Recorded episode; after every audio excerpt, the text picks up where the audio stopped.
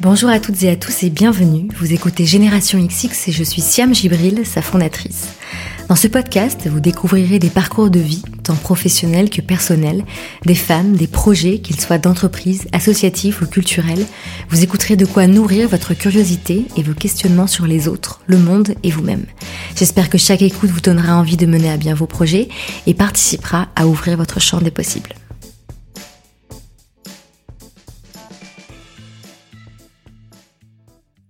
Avant de vous présenter mon invité d'aujourd'hui, j'ai un message pour celles et ceux parmi vous qui aiment faire ou recevoir des surprises. Si vous en faites partie, le concept de My Little Box devrait vous plaire. Chaque mois, vous recevez une box lifestyle dans votre boîte aux lettres avec trois produits de beauté et deux accessoires mode et déco autour d'un thème surprise qui change tous les mois. Pour vous donner une idée, la My Little Box de novembre se nomme Lumière d'hiver et invite au temps pour soi. Je ne vous en spoil pas le contenu si jamais vous vous apprêtez à la recevoir. Si c'est plutôt aux autres qu'à vous-même que vous avez envie de faire des surprises, vous pouvez offrir un abonnement My Little Box de 3 mois, 6 mois ou 1 an à une personne qui vous est chère. Alors avis à celles et ceux qui sont déjà en quête de cadeaux de Noël ou qui veulent se faire plaisir, gardez l'idée en tête.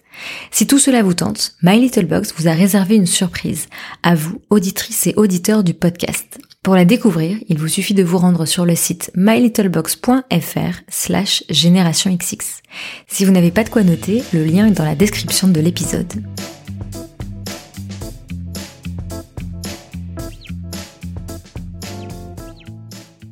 Dans ce nouvel épisode, il est question d'engagement politique, citoyen, collectif et individuel avec Julia Mouzon que je suis très heureuse de recevoir. En 2012, Julia a créé élulocal.fr, dont l'une des principales missions est de former et d'accompagner les femmes en politique afin de renforcer leur impact et favoriser le partage d'expériences. Avec Julia, on a parlé de son rapport à la politique, de Polytechnique, de son expérience au ministère des Finances, de ses doutes, de ses questionnements, de capitalisme, d'écologie, de la pertinence de parler des femmes en politique et de ce qu'est le vrai leadership. Je vous souhaite une très bonne écoute et si besoin, sachez que les références citées dans l'épisode sont à retrouver en barre d'infos et sur le site generationxx.fr, rubrique podcast.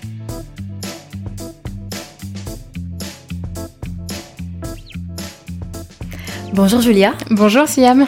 Je sais que tu habites à Bordeaux, tu es de passage à Paris, donc merci beaucoup de prendre le temps de venir parler à mon micro. Avec plaisir. Je suis très heureuse de te recevoir parce que dans Génération XX, comme je te le disais, on parle beaucoup d'engagement, euh, que ce soit au niveau de notre vie de citoyenne, de citoyen, d'engagement au sein de l'entreprise, d'engagement politique aussi. Et du coup, je suis très contente qu'on puisse euh, aborder ensemble ces questions-là. Dans ta bio Twitter, tu dis justement que tu veux révolutionner la politique pour transformer la vie des gens. Et je me demandais si tu avais des souvenirs de toi plus jeune qui s'intéressait déjà à la vie politique Est-ce que c'est un truc euh, qui te plaisait déjà? Mais quand je te dis jeune, c'est euh, collège, lycée. Euh, est-ce que c'est un truc qui te bottait déjà? Ouais, alors j'ai des souvenirs de conversations politiques avec mes parents et le prisme sous lequel moi je suis entrée un peu dans cet univers, dans, le, dans lequel j'ai découvert cet univers-là, c'est un prisme, je pense, souvent assez fréquent, c'est que mes parents se plaignaient beaucoup de la politique. Mes mhm. parents se plaignaient des hommes politiques mes parents critiquaient les hommes politiques. Et, et donc en tant que qu'enfant euh, je pense que enfin j'avais vraiment ce, cette, cette réaction mais euh, pourquoi est-ce qu'ils râlent tout le temps et pourquoi est-ce qu'ils en font pas eux-mêmes pour euh, pour changer les choses? Et donc euh, enfin ça a été finalement j'ai gardé un peu cet angle d'attaque c'est-à-dire de se dire euh, il y a quelque chose à faire au-delà de la critique du monde politique il y a quelque mhm. chose à faire dans la politique au sujet de la politique avec la politique. Et ça t'a orienté dans ton choix d'études du coup? Alors pas du tout euh, parce que j'étais, euh, je, moi j'aime beaucoup les défis, j'aime beaucoup la compétition, j'aime beaucoup les challenges. Mhm. Donc euh, comme j'étais dans la vie, dans, dans la vie en général, dans tout en fait, c'est dans tout. Et donc et donc j'étais bonne élève et donc j'étais bonne en maths. Mhm.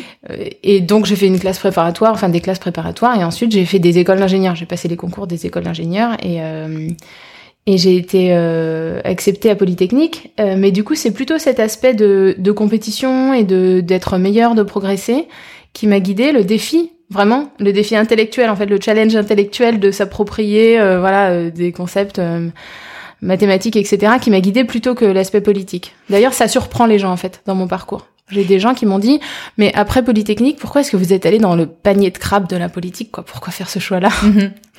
C'est marrant que tu parles de cet esprit de compétition. Tu penses que ça devient d'où C'est ton éducation? Est-ce que c'est euh, quelque chose en particulier qui a créé ça chez toi? Ça vient d'où? Je sais pas. Je pense qu'il y a une forme de jeu parce que pour moi finalement la compétition, il y a une euh, il y a une double dimension. Il y a la compétition avec les autres, c'est ce qu'on Mhm. voit souvent, qui peut être euh, positive. Voilà, dans le sport il y a cette émulation qui Oui. peut être aussi assez négative quand Mhm. elle arrive euh, justement, euh, enfin quand elle arrive très jeune dans la vie. Et puis il y a la- l'aspect compétition avec soi-même et dépassement de soi. Et ça c'est très intéressant parce que je trouve qu'on est tous confrontés à des peurs, euh, à des limites personnelles, à des limites de zone de confort qu'on nous a apprises, qu'on nous a fixées comme notre terrain de jeu. Elle est aux limites de ces voilà de ces espaces-là qu'on a définis pour nous et aller explorer autre chose. euh, ça, ça m'intéresse beaucoup et donc c'est un petit peu ça que je vois dans la, dans, enfin en tout cas ce qui, ce qui, ce que j'aime bien dans les défis et dans les challenges. Euh, je, je, je sais que c'est aussi cette partie-là de dépassement de soi quoi. Comment est-ce que je vais réussir à aller plus loin alors que j'ai euh, ce blocage intellectuel, cette peur, etc. Comment ça s'est passé ta rentrée à Polytechnique, ton premier jour?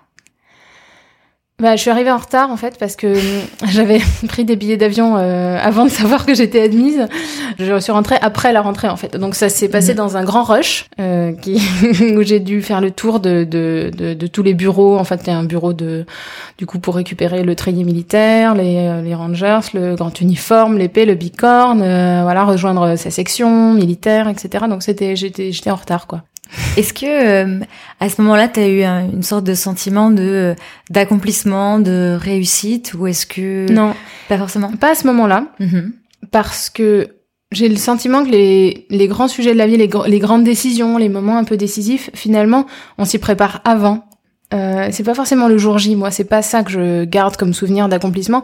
L'accomplissement pour moi, ça a été euh, donc j'ai passé les concours et j'ai été admise à Polytechnique et j'ai aussi été admise euh, à Normal Sup d'Ulm. Et ça, c'était vraiment euh, le le plus dur quoi. Il y, a, il y a 20 personnes admises tous les ans en filière matin faux, la filière la plus dure.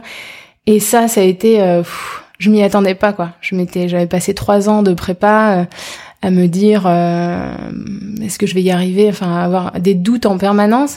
Et donc le jour où j'ai vraiment eu ce sentiment d'accomplissement, de, de, de finalisation de quelque chose, d'arriver sur un rivage, ça a été le jour où j'ai su que j'étais admise à Normal Sup. Quand tu parles de ces doutes que tu avais, tu avais quoi comme doute? Alors j'avais euh, énormément de doutes. je, je sais pas, enfin je- je- j'imagine, je, pense que tout le monde en a dans la vie. Moi j'avais des doutes beaucoup sur ma capacité à réussir ces concours, sur ma capacité à, à apprendre, à comprendre, à, à réfléchir, à m'approprier les sujets. Pourtant, tu le disais, tu étais bonne élève. C'est une chose d'être bon élève en terminale et d'avoir des bonnes notes, c'est une Mhm. autre chose d'arriver en classe préparatoire scientifique dans un univers donc euh, enfin quand même dur. Il y a beaucoup d'élèves qui arrêtent les classes préparatoires, euh, c'est très dur. Les professeurs parfois sont aussi durs et on apprend beaucoup beaucoup beaucoup de choses. Donc il faut avoir cette espèce de de capacité à toujours se dire euh, bon bah je vais y arriver même si aujourd'hui je comprends rien, mais rien du tout. Peut-être que dans deux ou trois heures ou deux ou trois jours ou deux ou trois semaines je comprendrai ce concept euh, compliqué, euh, voilà, que je viens d'apprendre, euh, enfin que je dois apprendre en une demi-heure quand en cours. Et donc moi j'avais beaucoup de doutes sur cette capacité-là, mais bon, enfin des doutes que j'ai toujours, hein, des doutes euh, sur ma capacité à, à voilà, à faire les, à prendre les bonnes décisions professionnelles, euh, à être une manager à la hauteur, etc. Je pense que le doute, il nous accompagne en fait, je pense, tout au long de la vie. Et après, j'ai lu cette expression que je trouve euh, jolie de professionnaliser son doute. En fait, le doute, c'est un élément, je pense, absolument fondamental du leadership, du management, euh, voilà, du fait de diriger, du fait de prendre des décisions, du fait de- d'avancer dans la vie. Et plus jeune, comment est-ce que tu le manageais, du coup, entre guillemets, ce doute? Comment est-ce que tu arrivais à ensuite passer au-delà et à croire en toi et à acquérir cette, cette confiance qui fait qu'on peut avancer? Alors c'est une bonne question. Euh, je prends beaucoup de conseils auprès des gens. Donc je prends toujours beaucoup de conseils euh, auprès des gens. J'ai euh, vraiment pas du tout de difficulté à demander de l'aide. Je le fais euh, assez spontanément, assez naturellement, donc ce qui fait que je me trouve bien, en- enfin vraiment très bien entourée. J'ai la chance d'avoir des, des amis, chefs d'entreprise vraiment super à qui je peux demander des conseils et qui sont toujours de bons conseils. Et quand j'étais plus jeune, je pense, que, enfin, donc il y a, y a, cet aspect-là qui est un, un, un, des aspects, et puis il y a aussi le travail, quoi. Il y a vraiment ces deux, ces deux choses, c'est-à-dire connaître euh, le fond du sujet, connaître le fond du dossier, ça permet, enfin, être préparé, ça permet aussi de d'arriver euh, plus serein, quoi. Donc mhm. euh, c'était un petit peu ça aussi, je pense, quand j'étais plus jeune. Essayer, alors euh, c'était plutôt essayer de grappiller des informations à l'époque, sans doute, de façon plus artisanale et puis euh, et puis euh, travailler quoi, euh, faire des exercices de maths quoi. C'est une question que je pose à toutes mes invitées qui se sont à un moment donné retrouvées dans un milieu qui est plutôt masculin. Je leur demande si ça a été un sujet d'être une femme, d'être en minorité, et ce qu'elles se sont posé la question. Donc toi, comment est-ce que tu l'as vécu? Bon, en classe préparatoire, il y a scientifique, il y a moins de femmes, mais à Polytechnique, j'imagine que c'est encore plus flagrant. Est-ce que ça a été un sujet pour toi? Alors, quand tu dis sujet, est-ce que tu est-ce que tu t'es dit euh, je suis une femme, ça va être et, ensuite en ont découlé euh, ah des idées, euh, des comportements ou est-ce que bon tu te sentais juste une étudiante ah parmi d'autres étudiants Moi, je me suis posé beaucoup de questions euh, avec euh, un prisme très stéréotypé, mais je, je me disais mais pourquoi est-ce qu'il y a aussi peu de femmes dans les classes préparatoires scientifiques quand j'étais moi-même en classe mhm. préparatoire? Mhm. Donc j'avais beaucoup de doutes euh, lié à l'observation que je faisais, qui était qu'il y avait peu de femmes. Donc je me disais, il y a peu de femmes, il y a peu de femmes qui jouent aux échecs, par exemple. Et je, je me disais, est-ce que les femmes ont une capacité de concentration qui est moins bonne? Enfin, j'étais vraiment dans un. Donc ça a été un sujet. Oui, oui, vraiment dans la euh, dans l'absorption euh, mhm. dans le dans l'absorption de stéréotypes de genre vraiment euh, forts. Et, et, oui, ça a été un sujet. Je me disais finalement, et puis je me raccrochais au modèle que je voyais. Je me disais, mais non, je connais cette femme-là qui rentrait à Polytechnique, ça peut marcher. Enfin, je veux dire, il n'y a pas de de raison, mais c'est fort. Enfin, à partir du moment où il y a une différence assez flagrante, euh, je trouve, entre la représentation euh, des, des, femmes et des hommes dans un milieu, je trouve qu'il y a une question qui se pose finalement de, de différence, quoi, dans un sens comme dans l'autre. On se mhm. dit pourquoi? Pourquoi est-ce qu'il y a cette différence-là? Pourquoi est-ce que pourquoi est-ce que je suis la seule autour de la table? T'as trouvé une réponse à cette question? Mais je pense qu'il y a beaucoup de, il y a beaucoup de réponses différentes. Il y a beaucoup de personnes qui travaillent sur ces réponses-là, de machisme à l'autocensure, euh, en passant par euh, l'éducation, les stéréotypes, la projection dans la société, les rôles modèles, les, les envies euh, d'équilibre, les, les, injonctions d'équilibre de vie. Il y a tellement de réponses à, pourquoi. Et comment ce, ce, sujet il a évolué au fur et à mesure de tes études justement et de ton cursus à la Polytechnique? Plus la vie professionnelle euh, se rapprocher parce que souvent quand on est dans nos études bon parfois on se pose pas trop de questions etc et quand tu parles par exemple de ce côté équilibre euh, pro perso etc est-ce que ces questions elles ont commencé à se poser de manière plus claire au fur et à mesure que tu t'approchais de ta vie pro? Oui mais alors forcément oui mais plutôt sous la forme de je le voyais un peu comme une limite finalement je me disais mhm. S'il y a autant de femmes qui, enfin, aussi peu de femmes, par exemple, euh, présidentes d'entreprises du CAC 40, mhm. euh, présentes dans la vie politique, c'est, je me disais, bah, elles doivent à un moment faire des mauvais choix, quoi, quelque part. Et donc ça a été vraiment un parcours personnel de, de me dire qu'en fait le problème, la problématique, c'était pas des mauvais choix personnels, que en fait les on critique parce que souvent quand on quand on a une réflexion sur ces questions-là, ah oui mais les femmes elles créent des entreprises plus petites, elles lèvent moins d'argent, etc. On arrive sur des jugements en fait. Complètement. Ce que les femmes devraient faire, ce que les femmes ne devraient pas faire, les femmes devraient aller dans le milieu du numérique, les femmes devraient euh, mm. Et il euh, n'y a pas de jugement pour moi à avoir sur les. Moi, je pense que les femmes font les bons choix. Et euh, donc parfois, ça on peut se dire, bah peut-être que le milieu du numérique, en fait, peut-être que, je sais pas, peut-être qu'aujourd'hui, bah, je dis bien aujourd'hui parce que euh, c'était les, femmes qui ont été pionnières dans le domaine du numérique. Peut-être qu'aujourd'hui, le milieu du numérique, c'est un domaine qui est euh, qui est pas intéressant. Quoi. Moi, je pense que les femmes font les meilleurs choix du monde, quoi, vraiment. Donc donc ça a été un ouais un processus personnel que de que de vraiment revendiquer ça et se dire ok alors on isole on dit les femmes d'un côté comme si les femmes n'étaient pas un universel mais maintenant si on se dit que les femmes sont un universel qu'est-ce qui nous enseigne et qui peut nous guider dans leur choix d'équilibre de vie de d'implication d'engagement aussi parce que les femmes sont plus engagées notamment sur les sujets environnementaux qu'est-ce qui dans tous ces choix des femmes aujourd'hui peut nous guider vers un universel de société qui soit plus équilibré? À la sortie de Polytechnique, tu démarres ta carrière professionnelle au ministère des Finances, c'est ça? C'est ça. Qu'est-ce qui détermine euh, ce choix? Comment est-ce que tu te vois? Donc on a parlé de ton premier jour à Polytechnique, ton dernier jour. Comment ça s'est passé? Comment est-ce que tu te projetais dans la vie professionnelle? Alors j'avais beaucoup d'interrogations sur la vie professionnelle. J'avais vraiment envie de contribuer, de, de, de, sentir une différence, enfin d'avoir envie de faire une différence. Mhm.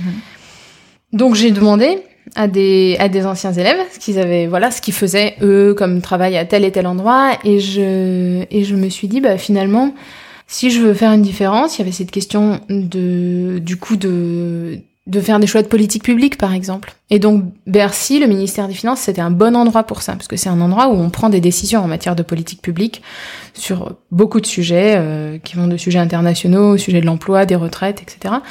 Et donc, au fur et à mesure, en affinant les, les questions que je posais à des anciens euh, de Polytechnique euh, ou à des gens que je croisais, eh ben, je me suis dit, c'est un bon endroit, en fait, ici, pour contribuer de façon opérationnelle à la construction des politiques publiques en France. Qu'est-ce que tu retires de tes études? Qu'est-ce que ça t'a appris euh, Est-ce que ça t'a façonné? Est-ce que ça t'a transformé? Forcément, j'imagine. Oui, moi, ce que je, ce que je pense vraiment que mes études m'ont appris, et en fait, c'est pas les espaces vectoriels et les suites géométriques. je pense que mes j'ai notamment ce souvenir en classe préparatoire de sortir d'un cours de physique où on nous avait expliqué la, comment modéliser un circuit électrique avec des nombres imaginaires. Euh, et une grande souffrance quoi de sortir de ce cours de physique en me disant je n'ai rien compris. Et je me suis dit ah non mais là vraiment là là c'est fichu là là là c'est mort quoi j'y arriverai pas quoi. Je veux dire, je, je, ça, je pourrais pas le surmonter quoi.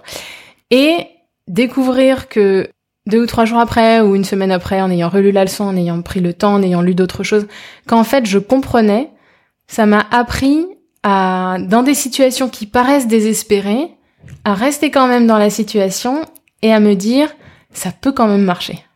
Donc la détermination, la, la persévérance plutôt. Une, une forme de moi, une forme de résilience, je dirais, de se dire de d'être dans cette situation, enfin voilà, quand même euh, dur, quoi, où on arrête de croire en soi, quoi, où on se dit là, je suis à la limite de mes capacités, je suis à la limite de ce que je peux faire. Et puis, bon, euh, laisser un peu de temps passer, rester dans la difficulté, aller euh, explorer la difficulté d'une façon, d'une autre, et se rendre compte qu'on réussit à passer. Ça, je trouve que c'est vraiment une belle expérience de vie. Et sur le côté plus euh, comme on le lirait dans les médias, euh, parcours d'excellence. Et on en parlait aussi tout à l'heure euh, avant de avant d'enregistrer sur ce côté un peu euh, inaccessible. Quand on voit ton CV on se dit Louis le Grand Polytechnique ministère des Finances. Est-ce que c'est inaccessible? Tu l'as dit évidemment il y a beaucoup de travail il y a beaucoup de de, de, de persévérance mais dans les même les camarades que tu as pu voir est-ce que tu as vu des des gens qui au début n'y croyaient pas et finalement ont réussi? Enfin, tu vois, c'est quand même dans un espèce d'imaginaire en France ce côté euh, grandes écoles, grandes études et on a l'impression que en fait c'est euh, possible que pour une certaine élite. Donc ça mm. m'intéresse d'avoir ton point de vue là-dessus. Mais je pense que déjà c'est beaucoup plus facile pour une certaine élite. Mm-hmm. Euh, moi, enfin familialement, mes parents avaient pas forcément fait d'école d'ingénieur ou de de grandes écoles, mais euh, mon grand-père euh, maternel a fait Polytechnique, son père avait fait Polytechnique, le père de son père avait fait Polytechnique, et évidemment, bien sûr, évidemment, c'est beaucoup plus facilitant que si j'étais arrivée d'une famille où où personne n'avait fait Polytechnique et en fait où même on savait pas ce que c'était quoi. Mmh. J'ai des camarades de promotion, leurs parents ne savaient pas ce que c'était et et bien sûr, il y a une immense différence de d'accès sur les classes sociales. Moi, je suis persuadée que ce qu'on voit comme euh, comme cas cas aujourd'hui, euh, voilà, isolé d'élèves qui réussissent en venant de de milieux difficiles, ça reste des des exceptions, quoi. C'est pas encore la, c'est pas du tout. On est très très très très loin d'en avoir fait une règle, de pouvoir euh, voilà de cette méritocratie, quoi. Et c'est et c'est dommage. Et c'est la même chose d'ailleurs. Ça se voit assez peu, mais c'est la même chose sur l'entrepreneuriat et sur la recherche de financement, c'est beaucoup plus facile de chercher des financements. Euh, voilà, j'ai un ami, euh, son père lui a donné 100 000 euros quand il a commencé son entreprise, quoi. Ça fait quand même une petite différence. Donc euh, il y a même l'idée de matelas de sécurité, quoi. Est-ce que si je me plante, mes parents peuvent m'aider ou pas? Et ça, ça fait vraiment une très grande différence pour moi. Et qui fait qu'aujourd'hui, à la fois, il faut bien sûr porter un message de voilà d'espoir, le côté euh, you can do it, le truc très américain du progrès social, bien sûr, parce qu'il faut, enfin euh, évidemment, il faut encourager, il faut multiplier les dispositifs d'aide des associations, d'aide, de, de, de, voilà, de tremplin, de, de pour pour pouvoir justement euh, bah, davantage généraliser cet accès à l'excellence. Et en même temps, il faut aussi, je pense, faire un constat lucide sur le fait qu'on est très loin de l'objectif. Dans une interview que tu as donnée à Chic Magazine, oui. tu disais qu'à un moment donné, euh, tu as ressenti le besoin de changement euh, quand tu étais justement au ministère des Finances. Et donc, je te cite, tu disais, euh, je sentais que j'avais besoin de changer. Ce qui me faisait le plus peur, c'était de ne pas changer assez. Qu'est-ce que tu entendais par changement à ce moment-là? Alors, je pense qu'à l'époque, c'était assez flou dans ma tête, mais maintenant, c'est beaucoup plus précis. Euh, et j'ai une anecdote de, de cette époque-là. Donc, je, je, travaillais sur les politiques de l'emploi et notamment les politiques euh, de l'emploi des jeunes. Et on m'a demandé de travailler sur un contrat mis en place par les missions locales, qui s'appelait le CIVIS, qui était à destination des jeunes de 16 à 25 ans et qui devait les aider à remettre un pied dans l'emploi. Et nous, à Bercy, euh, le travail qu'on faisait, on faisait des notes au cabinet ministériel, donc c'est un document Word, et on mhm. avait dans notre document Word des tableaux, et on avait des tableaux pour dire, voilà, donc parmi les jeunes qui sont passés par ce dispositif-là, bah, il y en a euh, tant de pourcents qui euh, sont, qui ensuite ont trouvé un CDI, tant de pourcents qui sont sortis vers l'emploi, voilà, CDD, tant de pourcents qui ont été faire une formation, etc. Et ça, c'était notre indicateur de l'efficacité du dispositif. Et donc on me demande de travailler dessus. Et moi je me dis, je me sens un peu, euh, je me sens un peu décalée parce que je n'ai jamais mis les pieds dans une mission locale. Donc on me demande de travailler sur un sur un contrat qui est mis en place dans les missions locales et je ne sais pas ce que c'est qu'une mission locale. Je n'ai mhm. jamais été dans une mission locale. Donc au bout de deux trois jours, je surmonte un peu ma mon appréhension et je commence à demander à mes collègues ce que c'est qu'une mission locale et, et en fait personne à Bercy dans le service dans lequel je travaillais n'avait jamais mis les pieds dans une mission locale. Donc je me dis, bah, allons voir une mission locale. Donc j'organise, je contacte plusieurs missions locales. J'organise une après-midi dans une mission locale. On va dans la mission locale, on rencontre euh, le directeur général, la présidente, des jeunes. Et donc une mission locale, du coup, qu'est-ce que c'est? Une mission locale, en fait, c'est une espèce de, c'est une espèce de pôle emploi, mais pour les jeunes. En fait, c'est un endroit où les jeunes, enfin, c'est un peu plus compliqué que ça. C'est un endroit où les jeunes euh, vont quand ils, voilà, ils décrochent, euh, ils ont pas forcément d'emploi, ils vont y aller. La mission locale peut les orienter, les informer sur des formations, des emplois, des contrats aidés, etc. Donc on passe une après-midi à la mission locale avec euh, deux jeunes qui avaient mon âge et qui étaient hyper enfin très très très impressionné et du coup qui nous parlait pas du tout. Donc on n'avait pas d'informations euh, on voilà on n'avait pas trop d'infos. On discute euh, avec la mission locale de ce qu'ils font. Et à la fin en partant j'ai un, peu ce sentiment d'inachevé et je me tourne vers le directeur général et je lui dis mais alors en fait vous ce contrat là le civis là que nous on nous a demandé d'évaluer quoi vous vous en pensez quoi? Et il me répond vous savez nous déjà quand un jeune à la fin de l'année réussit à prendre le bus pour nous c'est un succès ça veut dire que il y a des jeunes à qui leurs parents n'ont pas fait tout le rôle de médiation que moi, par exemple, mes parents ont pu faire, de m'apprendre à prendre le bus, de le prendre avec moi, etc. La mission locale, elle tient ce rôle-là, et au ministère des Finances, il y a des personnes qui mettent des chiffres dans des tableaux qui ne veulent rien dire, en fait. Et ça, j'ai trouvé ça dur. Ça, j'ai trouvé ça dur, et surtout, ça correspondait pas du tout à ce que j'avais envie de faire. Et autant j'aime beaucoup le challenge intellectuel, la réflexion intellectuelle, les maths, les modèles mathématiques, parfait. Mais si c'est pas relié au terrain, si c'est pas relié euh, à, une humanité, quoi, je veux dire à une, réalité humaine euh, qu'il faut appréhender avec bienveillance et avec respect, euh, alors on est complètement à côté de la plaque. Et c'est pour ça que j'ai eu envie de changer. Et je pense aujourd'hui encore qu'on fait trop de politique publique avec le cerveau gauche et que si on mettait davantage de curiosité, d'écoute, d'empathie, de visite de terrain, mais pas de visite de terrain de cinq minutes, quoi. De d'aller deux heures avec, bah voilà, je vais euh, deux heures avec euh, un tel qui va à Pôle Emploi. Et euh, après, je peux aller faire ma politique de l'emploi. Mais sans avoir fait ça, c'est compliqué de faire des politiques de l'emploi qui se tiennent, qui sont efficaces, qui sont utiles. Et pourquoi tu penses qu'il y avait ce décalage? Est-ce que c'est par manque de temps? Parce qu'on est dépassé à l'époque où tu étais au ministère, il y a tellement de choses à faire qu'on n'a pas le temps d'aller sur le terrain. Pourquoi en fait il y avait ce décalage Je pense qu'on apprend. Je pense qu'on est dans une humanité qui, qui apprend. Je pense qu'on est dans un monde politique qui apprend. On est dans une démocratie qui apprend. Une façon de faire, ça a sans doute longtemps été de faire euh, du top down. Quoi, on va décider en haut. Et puis c'est vrai que c'est une façon d'appréhender la réalité, les chiffres. Euh, les chiffres du chômage, euh, le, les chiffres, voilà, euh, savoir qu'il y a 66 millions de Français. Enfin, les chiffres permettent d'appréhender de façon hyper efficace une partie de la réalité. Il faut absolument s'en servir. C'est impératif d'en passer par là. Maintenant, je pense qu'on est dans un autre temps de la démocratie aussi, où cet aspect-là ne suffit plus en lui-même. Et pour moi, la crise des Gilets jaunes, elle illustre ce, cette déconnexion quoi entre le, les chiffres et puis les ressentis. Euh, ça suffit plus, il faut faire davantage. Et je pense qu'on est dans, dans cet apprentissage-là. Je pense que les, je pense que les ministères font cet apprentissage, les politiques font cet apprentissage. Voilà, je pense qu'on a des progrès à faire encore. Quand tu te rends compte euh, de ce décalage entre l'idéal, je dirais que tu avais de la chose politique et la, et la réalité, qu'est-ce qui se passe? Donc tu te sens, ça te bouscule, ça te chamboule, t'es mal à l'aise, et ensuite? Euh, Je me dis, il faut absolument faire quelque chose. Je me dis, euh, je ne peux pas laisser euh, les choses se faire comme ça. Et il se trouve que c'est à peu près concomitant euh, à mon entrée dans une association féministe, dans laquelle je découvre le, le fait d'être vraiment avec euh, un groupe de femmes, puisque avant j'étais plutôt entourée d'hommes à Polytechnique, comme au ministère des Finances. Donc je découvre euh, cet univers où je suis beaucoup avec des femmes et je découvre qu'on a tellement de choses et d'expériences vécues en commun que ça vaut le coup de, de porter un regard là-dessus et de s'interroger là-dessus. Et donc ensuite je me dis, bah peut-être qu'une des clés pour le monde politique, une chose qu'on n'a jamais essayé, une chose que l'humanité n'a jamais essayé depuis 10 000 ans, c'est d'avoir plus de femmes au pouvoir et d'avoir un équilibre entre les femmes et les hommes au pouvoir. Et donc je me dis, bah, je vais faire quelque chose pour que les femmes euh, en politique soient, aient plus de pouvoir en politique, soit même aient une voix qui porte plus en politique. Mhm.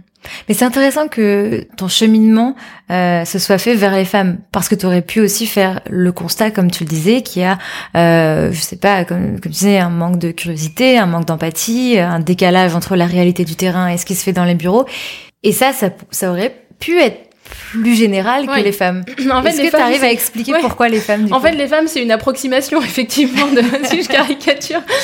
Mais euh, tu vois, on peut se dire les femmes apportent la douceur en politique. Alors évidemment, si on dit ça, on est dans un énorme stéréotype. Bien sûr. Donc, euh, donc on dit pas ça. Et par contre, les femmes, en fait, ce que je trouve intéressant, c'est que la politique, la complexité, c'est que pour accéder au pouvoir, il faut des qualités particulières, savoir se mettre en avant, savoir jouer des coudes, qui sont pas forcément celles qui font un bon gouvernant. Donc, euh, c'est très intéressant le moment où on se dit on va mettre de façon arbitraire, artificielle, 50%, on va remplacer, on va rénover 50% du personnel politique. C'est ça qu'on fait en mettant des femmes. Que ce soit des femmes ou des hommes, en fait, tu as, 50% du personnel politique dans les conseils municipaux, dans les conseils régionaux, dans les conseils départementaux, qui tout d'un coup, du jour au lendemain, changent parce que bah, là où il y avait Monsieur Dupont, maintenant il faut qu'il y ait Madame Martin, quoi.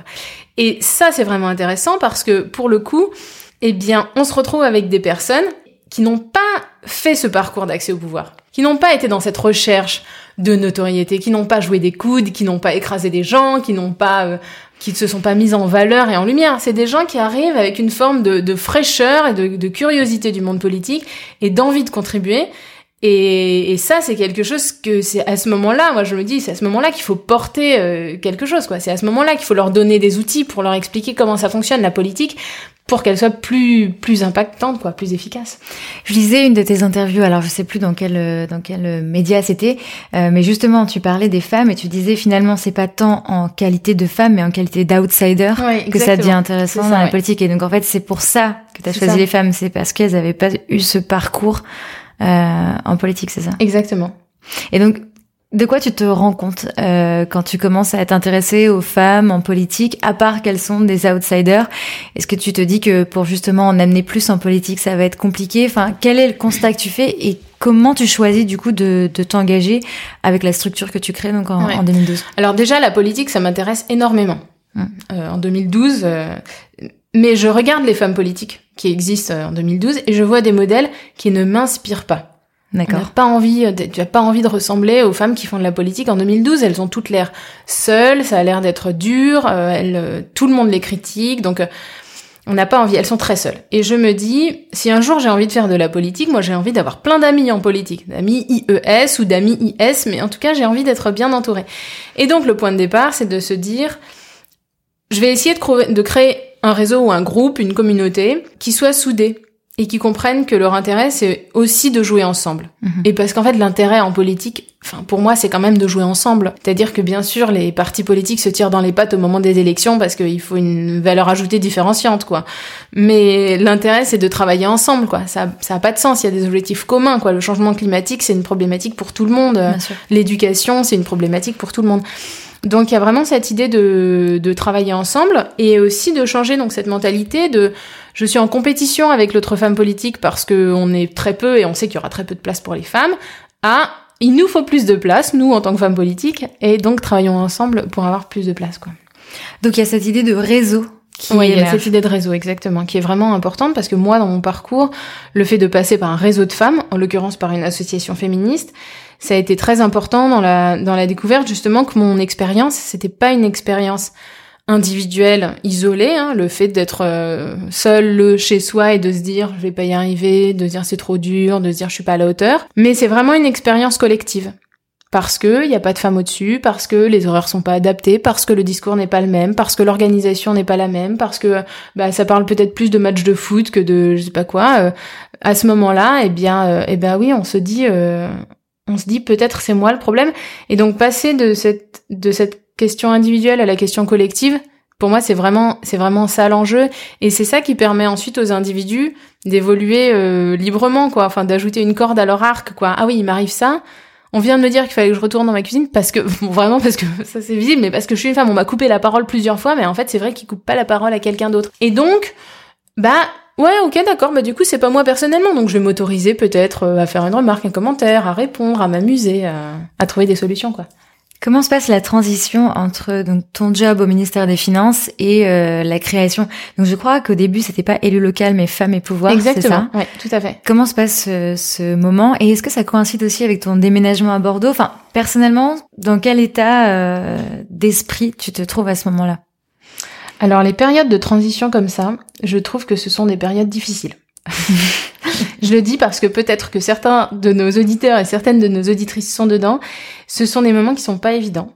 Et les moments de maturation des projets, les moments où on, où on sait pas forcément ce qu'on va faire, où on, où on, réfléchit, les périodes de discernement, c'est des périodes qui sont dures à traverser parce mm. qu'on est seul, parce qu'on n'a pas les solutions.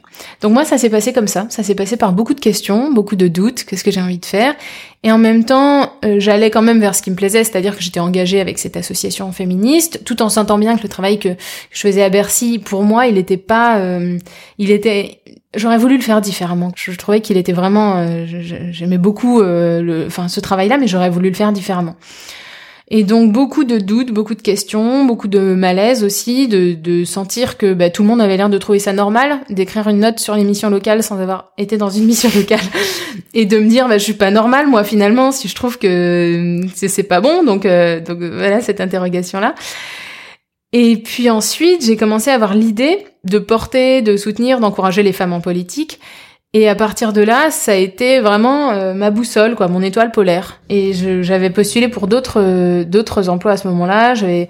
Enfin, on m'avait proposé d'autres choses, et je me souviens très bien que j'ai fait le choix conscient. Je me suis dit non, c'est ça, c'est cette direction-là qu'il faut que je poursuive. C'est ça qu'il faut que je fasse.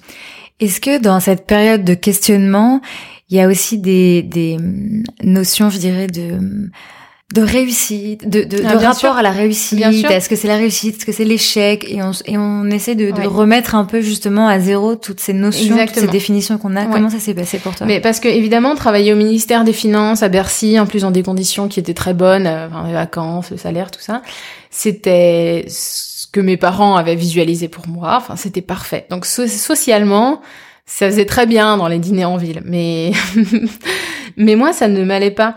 Et donc, il a fallu, et ça a pris beaucoup de temps, renoncer à cette image que j'avais de la réussite, hmm. comme une espèce de pyramide à escalader, une pyramide hiérarchique en l'occurrence à Bercy. Et en plus, le sujet femme, à l'époque, même un peu aujourd'hui, je trouve encore, mais à l'époque, c'était un sujet très déconsidéré, quoi. C'est-à-dire qu'on parle de femmes, euh, c'est bon quoi. Enfin, je veux dire, euh, l'autre jour dans un cabinet ministériel, on m'a dit oui bon, mais là vous regardez un peu le sujet par le petit bout de la lorgnette quoi. Alors donc euh, donc du coup voilà, il y a l'idée que le grand bout de la lorgnette euh, c'est l'économie, l'emploi, le l'investissement international, le commerce international, le PIB, voilà. Et puis que le petit bout de la lorgnette, c'est vraiment le sujet femme, mais alors ça, c'est vraiment un sujet quelque part pour les gens qui ont rien d'autre à faire de leur vie. Et, et, je trouve que, enfin, et cette idée, elle existe encore aujourd'hui mm. quand même. Enfin, même si euh, des, des femmes brillantissimes comme Christine Lagarde s'engagent pour ces sujets-là, ça reste, ça reste vraiment assez prégnant. Et donc effectivement, il a fallu faire moi, moi-même mon propre, une forme de deuil de de cette image de la réussite, qui je pense en plus est une fausse image de la réussite, parce que une fois qu'on est arrivé en bout de la, enfin au haut de la pyramide en l'occurrence, donc à Bercy, en haut de la pyramide, ensuite on finit dans un dans un dans un bureau. Euh, enfin voilà, il y a un moment la pyramide s'arrête et on chute en fait quand même, c'est ça qui se passe pour les gens.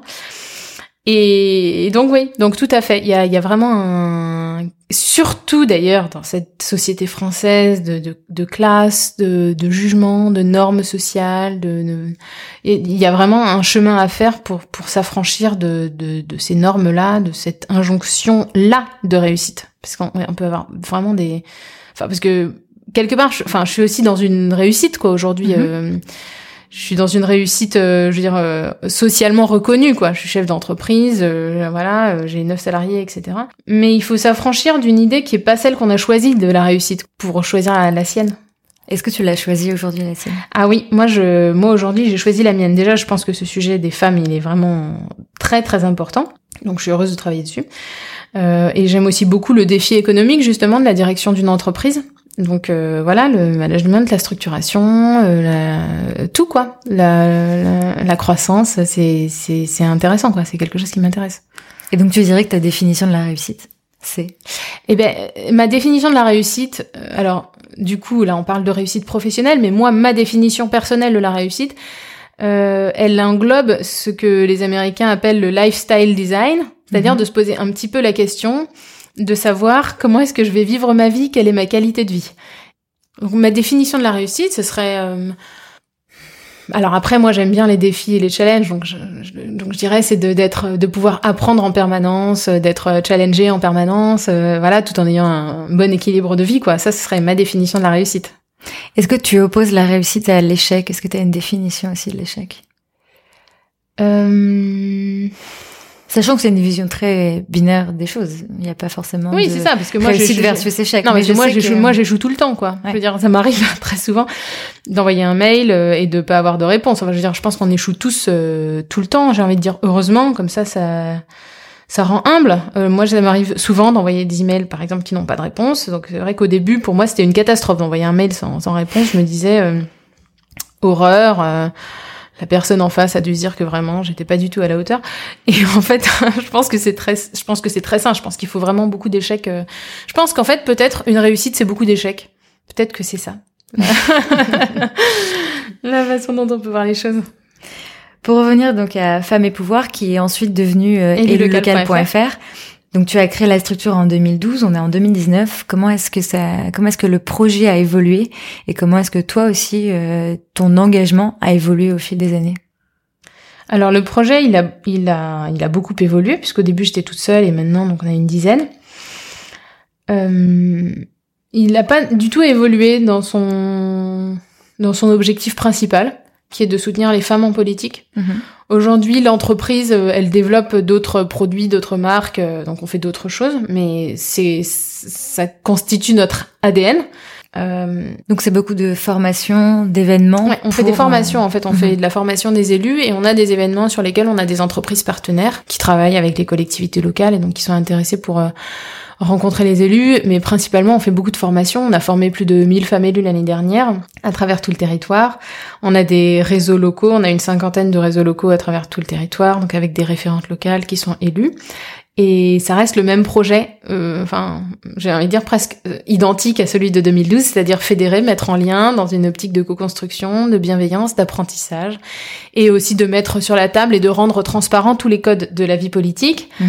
pour que tout le monde puisse se les approprier. Donc en particulier lors de nos formations, mais pas que, parce qu'on publie aussi beaucoup de choses sur Internet. On a un guide euh, des candidats pour les municipales, on a beaucoup d'articles sur la vie politique. Donc c'est vraiment l'objectif, c'est vraiment de, de clarifier et, et que et que tout ça soit très clair, quoi. Voilà. Donc je dirais que le projet il a assez peu évolué. Après pour moi ce qui a beaucoup évolué c'est que moi j'ai énormément appris sur le la gestion d'une entreprise, le développement, la levée de fonds, le management.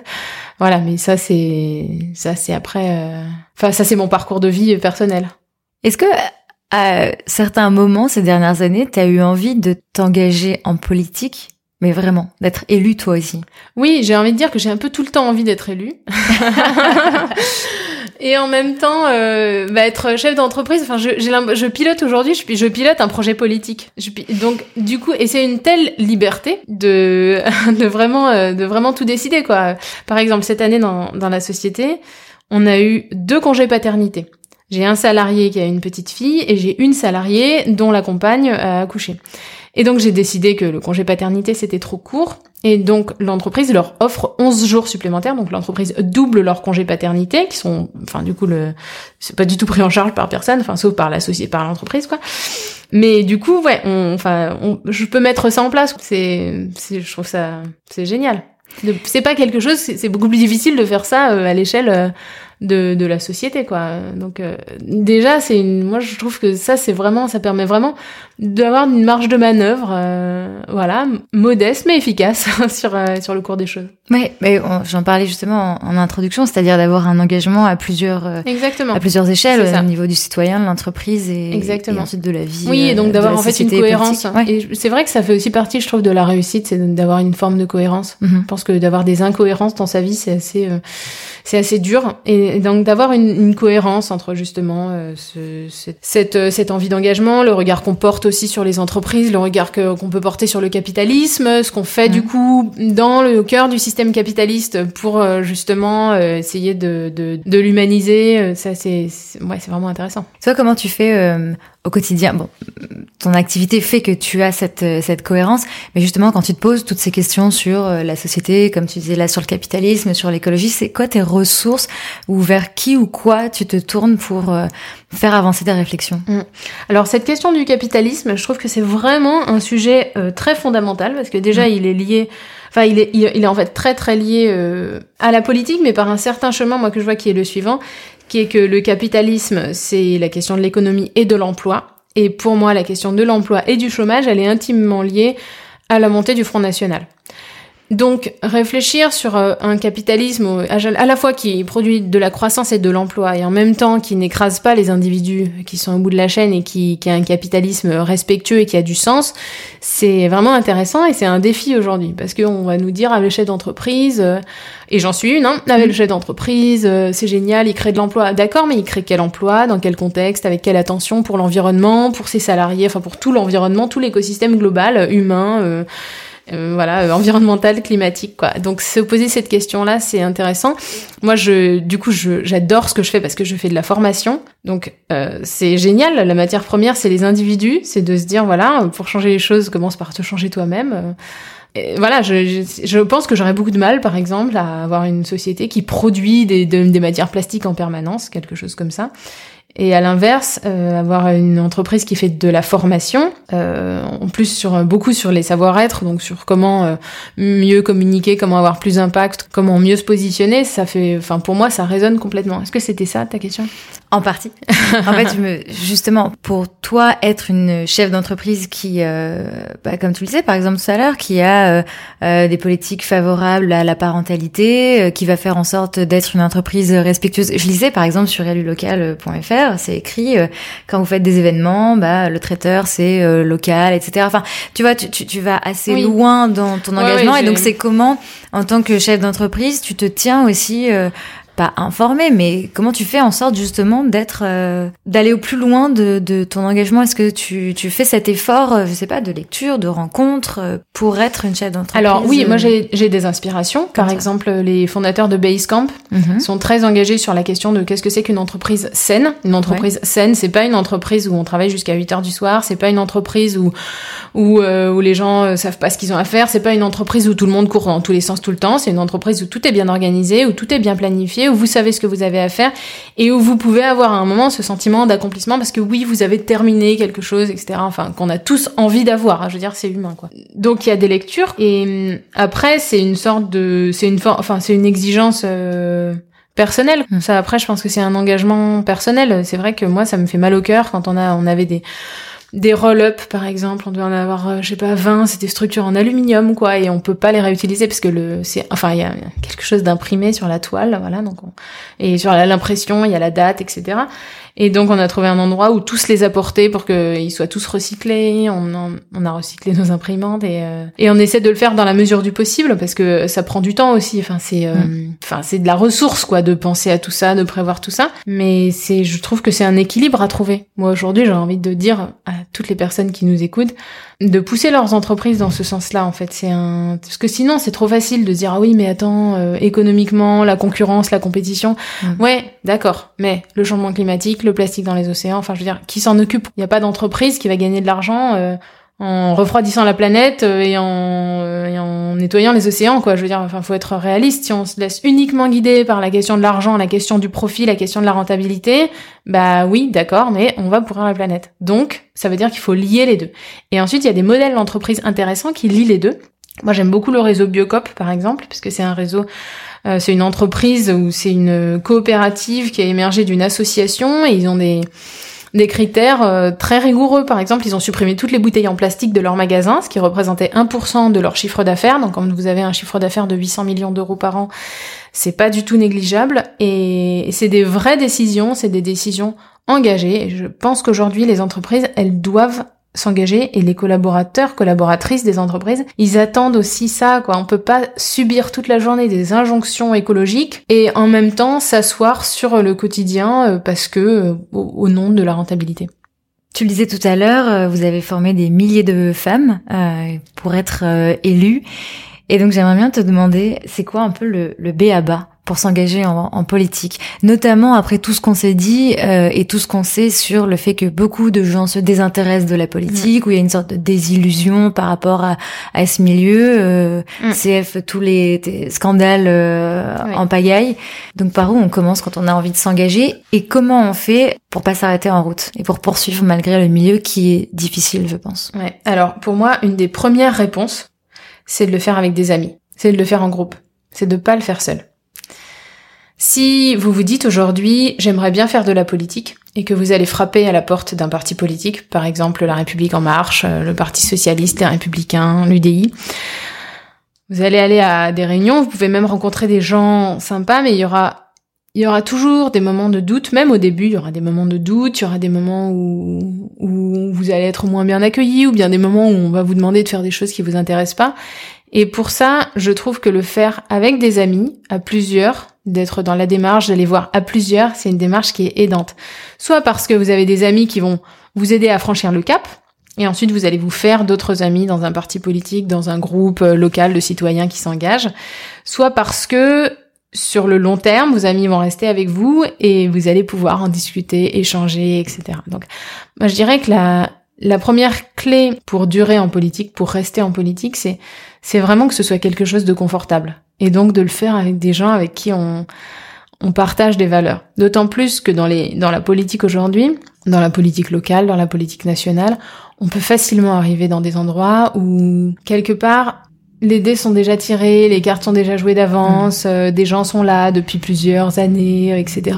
Ils veulent, euh, voilà, tel poste, tel, euh, tel mandat. Donc le fait de le faire à plusieurs, le fait d'arriver en politique à plusieurs, ça permet plus facilement de pas forcément de bousculer, mais en tout cas d'avoir de, de changer un peu les choses, de, de tirer les ficelles d'une façon un peu différente et d'avoir un impact. Euh. Donc moi j'irais donc déjà pour s'engager en politique, première étape, rejoindre euh, un groupe qui fait de la politique. Donc soit ça peut être, enfin il y a la vie politique en tant que telle, ça peut être une association qui va être proche d'un parti politique. Mhm. Et donc, euh, du coup, derrière, bah, le, le, passage au parti politique se fait naturellement, soit directement des réunions d'un parti politique, donc c'est aller voir des réunions d'un parti politique, et puis y aller à plusieurs, parce que sinon, c'est un univers qui est, qui est très différent, c'est un univers dans lequel il y a des gens, par exemple, qui vont des militants qui sont dans des partis politiques depuis longtemps et eux, ils ont leur vision de faire euh, avancer les choses, ils ont leur vision de la façon de faire. Donc, si on arrive tout seul là-dedans, euh, c'est dur de, de, tout changer. Donc, d'arriver en petit groupe, d'arriver à plusieurs, de, de se dire voilà, on va changer les choses à plusieurs. C'est, euh, je pense que c'est la deuxième étape, quoi, ou la deuxième, le deuxième prérequis sur la liste de comment entrer en politique, de quoi je dois m'équiper. Donc voilà, de courage ou de, dynamisme, de persévérance pour aller voir ces réunions politiques, et puis d'un bon groupe de soutien et d'amis avec qui pratiquer ça. Parmi les exemples que tu vois des, des femmes qui viennent euh, chez euh, Élu Local, Comment ça se passe? Parce qu'en fait, même quand on dit s'engager en politique, ça peut vouloir dire mille choses. Oui. Alors nous, on forme. Qu'est-ce que tu vois toi le En fait, nous, on forme des femmes qui sont déjà élues, puisque en France, il y a à peu près 600 000 élus locaux. Et avec les lois sur la parité, on a à peu près 250 000, disons, il doit y avoir 250 000 femmes qui font déjà de la politique. La difficulté pour les personnes comme elles, c'est-à-dire les outsiders, ceux qu'on est venu chercher sur une liste parce qu'il manquait une femme, donc qui sont pas forcément arrivés en politique avec un groupe d'amis ou mhm. dans une dynamique vraiment proactive. Hein. Il y a beaucoup de femmes qui nous disent, euh, moi j'ai fait de la politique par hasard, quoi. On est venu me chercher parce que été dans l'association de parents d'élèves ou au syndic de la copropriété. Donc pour ces femmes qui arrivent dans le monde politique avec ce regard frais et neuf et avec cette envie euh, de changer les choses, il peut y avoir une déception parce que justement elles arrivent dans dans un univers qui est très codifié, qui a son propre fonctionnement. Dans une commune, il y a une administration communale, quoi. Il y a, il y a des agents, il y a des services techniques qui, eux, ont leur façon de fonctionner. Donc, il y a des enjeux de management, mais qui sont différents de ceux du privé, parce que vous managez des, des fonctionnaires territoriaux et pas des salariés euh, du secteur privé. Donc il y a tout ça et, puis il y a tout le jeu, le jeu politique, on va dire le jeu de l'influence politique selon la personnalité du maire, euh, enfin ou de la maire, mais en tout cas de la tête de liste qui pilote les choses, qui peut être euh, très ouverte et travailler de façon très collaborative, ou bien qui peut vraiment euh, avoir une vision un peu dictatoriale du pouvoir, voire harceler des collaborateurs et vraiment être enfin se comporter de façon complètement inacceptable avec même des collègues élus.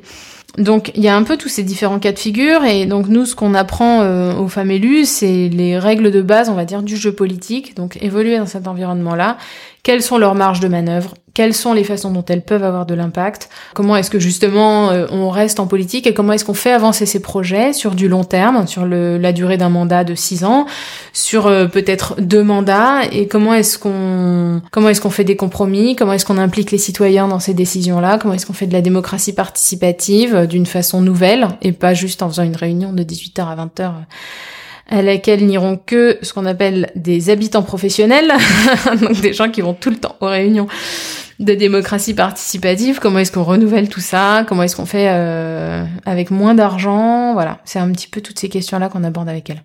Donc en fait, il y a vraiment une, un premier enjeu qui est euh, de se faire élire, et donc là, comme tu le disais, euh, la première façon, bah, c'est d'intégrer un groupe politique, c'est d'y aller à plusieurs, d'avoir un, vrai groupe de soutien, et puis ensuite, une fois qu'on est élu, c'est de savoir naviguer dans, dans ce nouveau milieu qui est effectivement hyper codifié et qui peut être déroutant. Exactement, et donc il y a deux temps et il y a deux approches qui sont très différentes. L'approche du candidat, quoi, qui sait pas s'il va gagner, euh, de la candidate qui voilà, qui fait sa campagne, qui se donne à fond, qui qui s'implique, qui s'investit, qui a le temps aussi d'aller mhm. rencontrer les gens parce mhm. qu'elle est en campagne.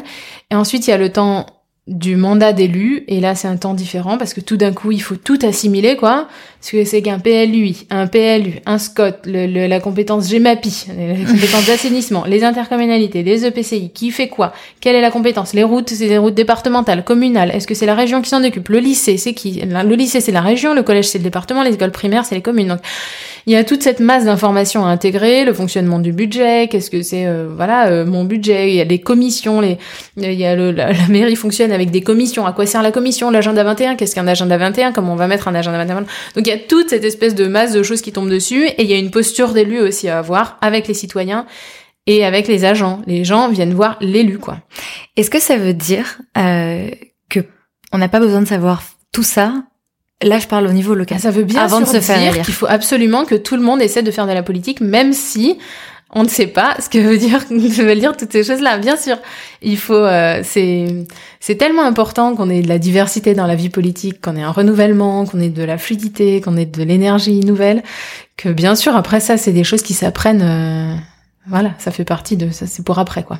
C'est drôle que tu t'as as fait un tweet. Alors je sais plus si je l'ai si je l'ai noté, mais c'était. Euh, au moment où il y avait euh, où il y avait toutes ces lois qui sont passées sur l'avortement euh, aux États-Unis, etc. Et ah tu disais, euh, tu concluais ton tweet en disant justement engagez-vous, faites-vous élire, et ensuite oui. On apprend et on voit. Oui, exactement. Parce qu'il peut y avoir aussi, j'imagine, et tu dois le voir, beaucoup d'autocensure, de dire ah non mais moi je sais pas comment faire donc je le fais pas. Bien sûr, oui, oui. Et puis il y a aussi une chose qui fait peur dans la vie politique, c'est la violence du monde politique. Oui. Notamment la violence du monde politique sur les réseaux sociaux. Et c'est quelque chose, enfin voilà, il faut, il y a des stratégies à mettre en place euh, quand on fait campagne ou une fois qu'on est élu pour. Euh, pour contrer ça quoi et quand on moi je trouve que quand on voit aujourd'hui le niveau de la politique internationale quand on voit Donald Trump quand on voit enfin ouais, bien sûr, il faut que, il faut que les gens qui n'ont pas envie de faire de la politique, c'est, c'est aberrant, mais il faut qu'ils fassent de la politique, quoi. On peut pas aujourd'hui se, se contenter, on peut pas se résoudre à avoir des personnes euh, qui font de la politique, qui sont juste celles qui parlent le plus fort, qui crient le plus fort, qui disent les choses les plus choquantes, qui vont retenir l'attention médiatique. La politique, ça se travaille sur le temps long, donc on a besoin de personnes qui ont les pieds sur terre et qui ont envie de faire changer les choses. Hmm. Et comme tu le disais, je pense que la meilleure façon ensuite de traverser euh, euh, son mandat, enfin de, de, de, de vraiment euh, ne pas subir ce milieu, comme tu le dis, c'est d'être entouré et d'avoir des soutiens pour ne pas se sentir seul, parce que c'est ça qui peut faire qu'on abandonne. Oui, et d'autant plus qu'aujourd'hui c'est facile de se dire, la... enfin facile de se dire, parce que je veux dire, moi aussi parfois je me disais, la politique vraiment c'est un milieu de, hmm. on n'a pas envie d'y aller quoi. Hmm. Euh, ils ont qu'à se débrouiller. Il y a un peu cette idée là, mais je pense qu'en tant que citoyenne et citoyen, il faut pas qu'on oublie que si on se dit euh, ils ont qu'à se débrouiller, bah à un moment peut-être ça va nous retomber dessus. Pour euh, conclure, il y a deux questions que je voudrais te poser. La première, c'est que forcément, euh, avec euh, élulocal.fr, on doit souvent te parler des femmes en politique. Est-ce que pour toi, ça a un sens, cette formule des femmes en politique? Est-ce qu'il y a un socle commun aux femmes en politique? Et si oui, euh, lequel? Et sinon, comment on devrait parler alors des femmes qui s'engagent en politique? Alors oui, pour, pour moi, il y, a, un point commun quand même, c'est l'expérience euh, commune, c'est une expérience euh, enfin, de discrimination. Donc, euh, donc oui, ça fait sens pour moi qu'on parle des femmes en politique parce qu'il y a cette voilà cette expérience qui va être la question de au sein de la famille, est-ce que ma famille est d'accord pour que je fasse de la politique? Est-ce que mon mari, mes enfants, mon conjoint sont d'accord pour que je fasse de la politique? Ensuite, il va y avoir l'entrée en politique. Tiens, on m'a proposé de m'occuper de l'action sociale de la petite enfance, euh, des espaces verts, quoi. Donc, ok, comment je fais si j'ai envie d'avoir l'urbanisme, les services techniques euh, et les finances? Comment je fais si j'ai envie d'être tête de liste alors qu'il y a que 16% des maires en France qui sont des femmes? Donc, ouais, moi je trouve qu'il y a une, il y a une expérience commune qui rend, euh, d'un point de vue sociologique, philosophique, politique, stratégique, le fait d'envisager les femmes en politique comme une catégorie, voilà, qui a certaines caractéristiques communes, ouais, pertinent. Et ma deuxième question, je voulais savoir s'il y avait euh, quelque chose, que ce soit un livre, un film, une rencontre qui t'a inspiré récemment et que t'aimerais partager. Euh... Alors écoute, en avril, j'étais invitée par la Fondation Obama pour rencontrer Barack Obama à Berlin. C'est vrai que c'est quand même des rencontres assez marquantes. Je vois pas tellement forcément ce que je pourrais euh, euh, suggérer d'autres. Voilà, non, c'est euh, c'était c'était une belle rencontre et c'est c'est intéressant de voir, je trouve que le leadership au plus haut niveau, c'est pas une question de suivre la tendance, c'est pas une question de d'agitation sur les réseaux sociaux. Le leadership au plus haut niveau, c'est d'avoir des convictions profondes et de les porter et de les défendre dans un monde qui s'agite dans tous les sens. Merci beaucoup Julia. Merci à toi. À très vite. Un grand merci à Julia d'avoir accepté mon invitation et d'avoir pris le temps de partager son parcours et ses engagements. Je vous invite à la suivre sur Twitter pour ne pas manquer ses actualités et à vous rendre sur le site élulocal.fr au féminin et au pluriel pour en savoir plus sur leur accompagnement des femmes en politique. J'espère que cet épisode vous a plu. Si oui, n'hésitez pas à en parler autour de vous et à partager vos réactions sur les réseaux sociaux. Vous pouvez retrouver Génération XX sur Facebook, Twitter, Instagram et sur notre site internet générationxx.fr. Merci beaucoup pour votre écoute et très bonne semaine.